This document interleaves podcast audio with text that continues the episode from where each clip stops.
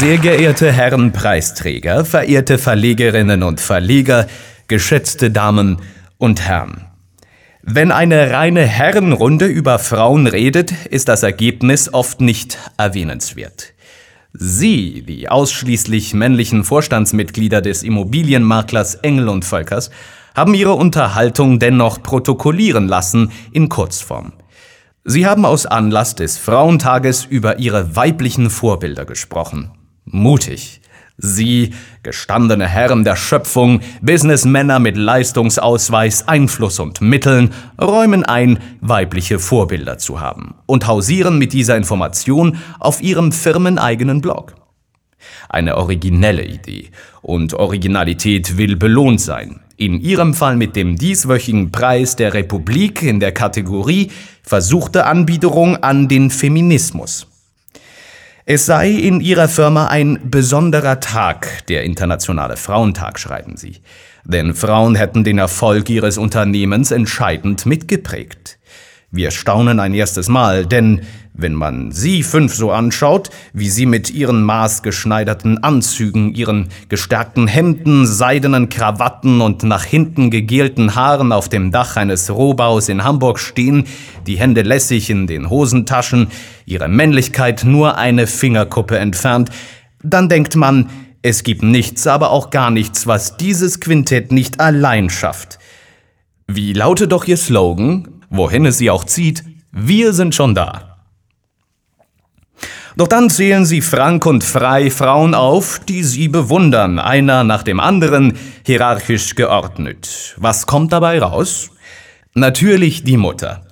Sie sagen es zwar nicht so direkt, Herr Völkers, aber selbstredend besteht die größte Leistung Ihrer mittlerweile 91-jährigen Mutter darin, Sie geboren und unserem Planeten dadurch ein Immobilienvermarktungsimperium erster Güte geschenkt zu haben, mit eigenem Unternehmensbereich für Schlösser und, nun ja, Herrenhäusern.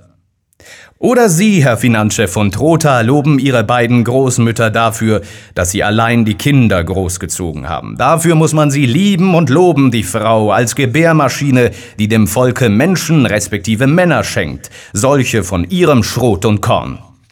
Wer war da noch? Angela Merkel wird genannt, natürlich. Sie, die stoisch im Hosenanzug ihren Weg geht, zwar nicht Mutter eines Kindes, dafür Mutti einer ganzen Nation. Und dann sind da noch die Powerfrauen aus dem Silicon Valley.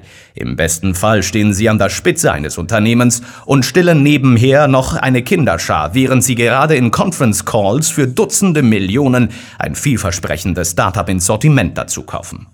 Doch warum auch in die Ferne streifen, wenn die Guten so nah sind? Sie, Herr CEO Odia, erwähnen die weiblichen Immobilienmaklerinnen Ihres eigenen Unternehmens, und zwar dafür, dass sie den Balanceakt zwischen Beruf und Familie meistern.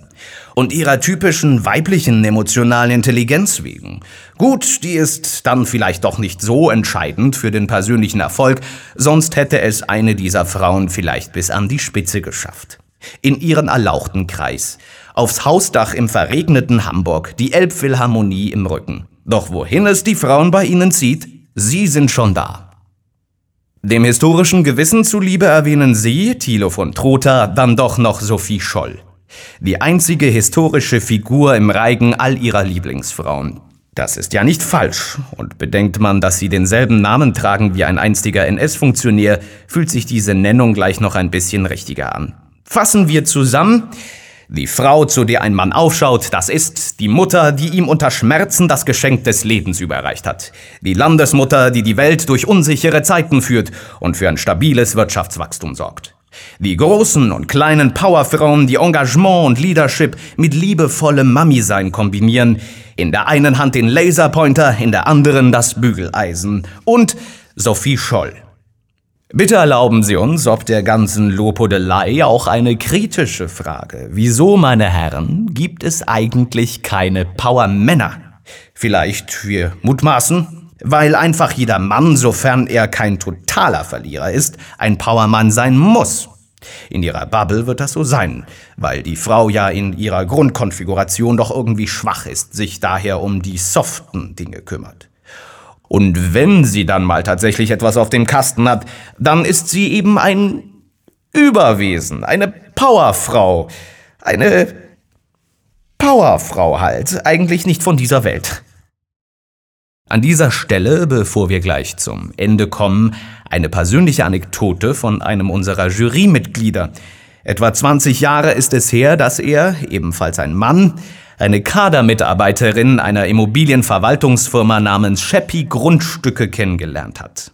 Zum Abschluss der Unterhaltung bat er sie um eine Visitenkarte. Sie habe keine, sagte die Frau, weil in ihrem Unternehmen Frauen keine Kärtchen erhielten. Auch nicht sie als einzige Frau in der Geschäftsleitung.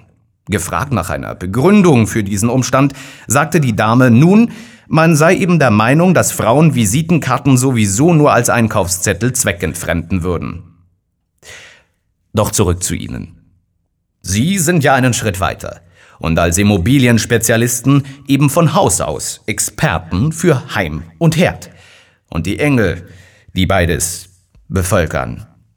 Deshalb ist es auch nicht ganz fair, dass die Internetgemeinde ihre Initiative zum Weltfrauentag mit Vorbehalten aufgenommen hat.